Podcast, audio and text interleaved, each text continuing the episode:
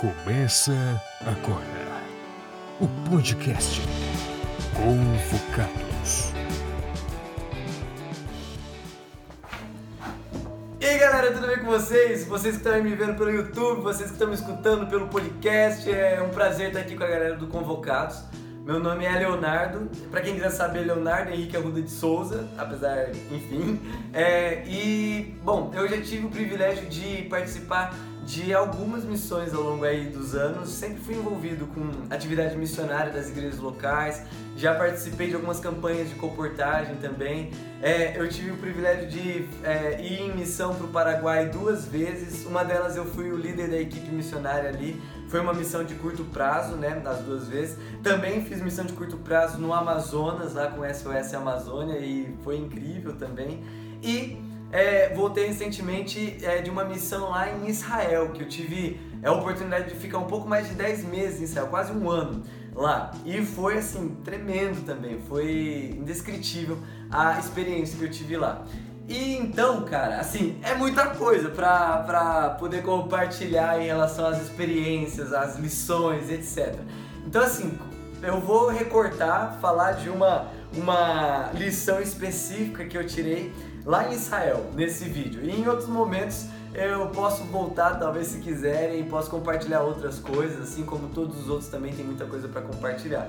Então, falando de Israel, bom, com que agência eu fui para lá? Eu não fui com nenhuma, eu fui um tent maker, então fui um missionário de sustento próprio lá, porque para Israel é difícil encontrar chamado pelas agências adventistas é, de missão porque Israel é bem limitada em recurso financeiro, então ela, ela não consegue sustentar muitos missionários lá. Então é difícil você ver chamado. Todos os missionários que eu encontrei lá, que na verdade foi, foram poucos, é, eram de sustento próprio também.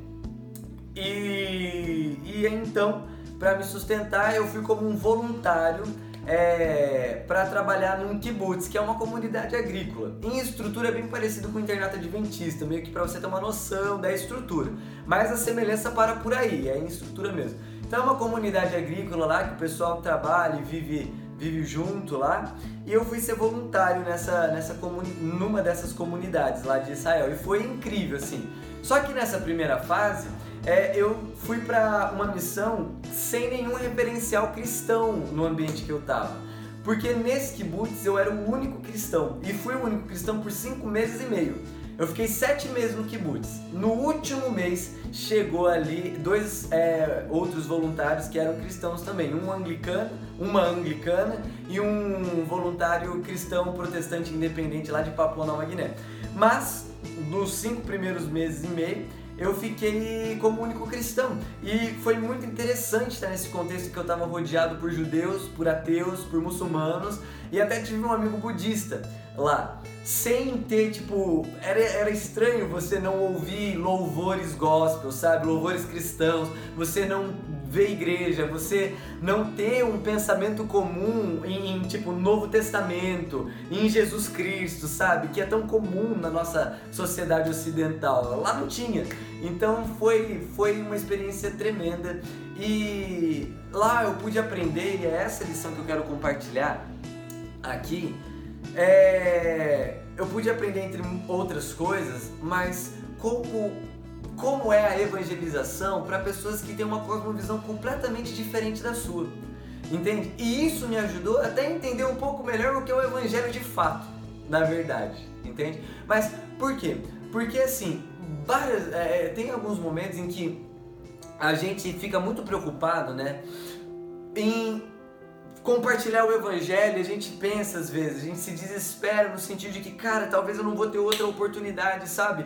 Então eu vou jogar tudo que eu tenho aqui sobre Jesus para essa pessoa que eu não sei se eu vou encontrar de novo. E, e aí já vou faz, pedir para ela tomar essa decisão por Jesus Cristo para ser salva, porque se eu não fizer isso, ela vai se perder tá ligado? E, e às vezes esse desespero na verdade acaba trabalhando contra a gente, trabalhando contra a evangelização. Porque, primeiro, quando a gente está lidando com pessoas com uma outra cosmovisão, a gente precisa entender que tem algumas palavras, alguns termos que a gente é, é, entende de uma forma e a pessoa entende o completo oposto, entende? E aí você vai falar, por exemplo, de Jesus Cristo para um judeu, ele foi um herege, ele foi um charlatão para o judeu. Você vai falar de cristão para um judeu, é, ele vai relacionar primeiro. Quando eu falava que eu era cristão, eu tinha que explicar que tipo de cristão que eu era, porque para eles cristão é uma única coisa, é o católico. Então, ser cristão é você adorar a imagem, é você ir em catedrais, é você rejeitar o Deus é, judeu. Enfim, eles têm essa ideia ainda, para alguns, é você ser parte desse povo que perseguiu eles e matou muitos deles né, no período das cruzadas, entende? Então tem até um pouco de ressentimento da parte de alguns, enfim. É, então, às vezes, você vai falar algumas palavras mas se você não levar em conta a cosmovisão que a pessoa tem e as coisas que ela já viveu, às vezes você não vai alcançar o coração dela. Você, na verdade, vai levantar um muro entre você e ela. Ah, falando de ateus, velho, a gente não sabe, por exemplo, quais traumas ele já passou relacionado com religião, com igreja. E aí você vai falar disso, o que vai vir para ele é esse conceito deturpado que ele tem na cabeça. Entende? Então, o que, que eu percebi, eu aprendi lá?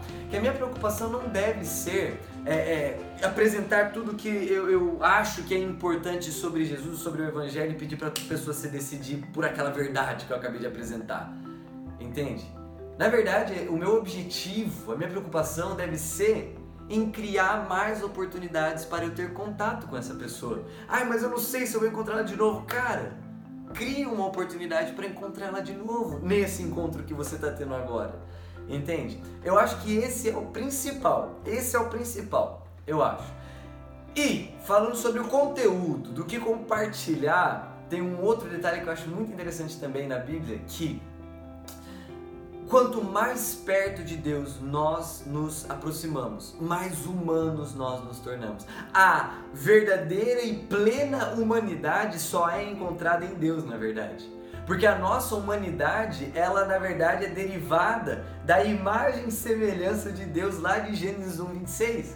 Nós somos humanos porque somos imagem e semelhança de Deus. Entre parênteses, não que Deus seja humano, tá? Mas enfim, a humanidade é, uma, é um aspecto doado por Deus.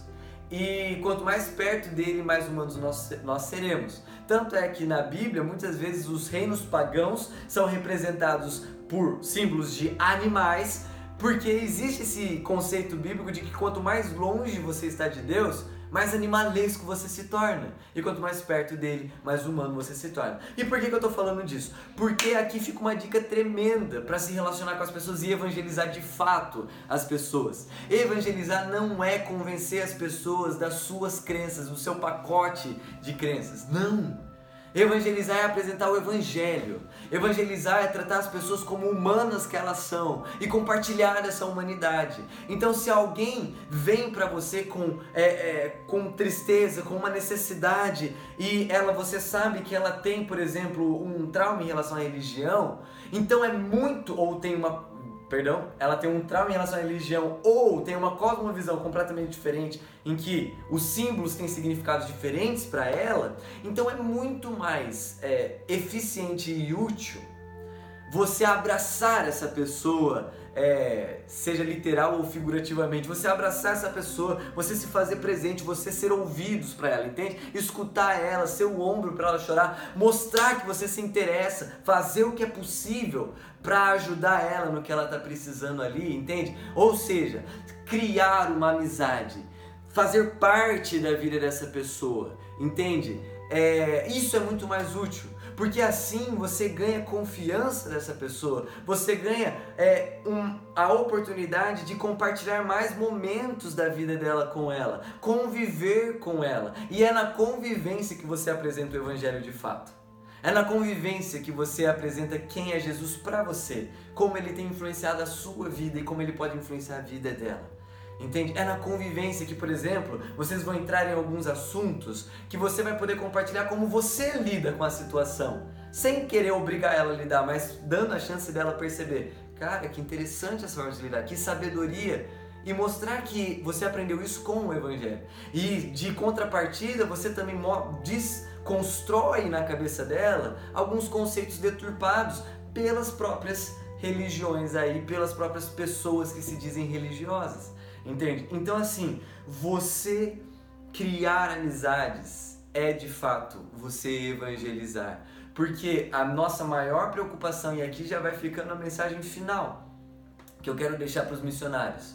O que você mais deve buscar na sua vida é ter um relacionamento autêntico e real com a pessoa de Jesus Cristo, é conhecer essa graça, esse amor, a beleza que existe em Jesus, a transformação que ele permite nós termos, mas diariamente, entende?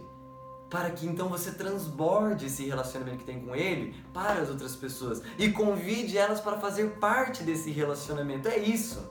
Não é vender um pacote de crenças para os outros e convencê-los dessas crenças. Porque aí você pode até mudar a rotina delas, mas você não está apresentando a pessoa de Jesus para elas, entende? Então isso eu aprendi muito, foi muito, muito bom lá no kibbutz. É, é, eu percebia que fez grande diferença na vida. As pessoas ficavam, quando eu começava a falar que o evangelho falava A, que era completamente diferente do que elas tinham em mente por causa do senso comum religioso que existe, né? E o olho delas brilhava, entende? Entendendo e falar, cara, mas isso é.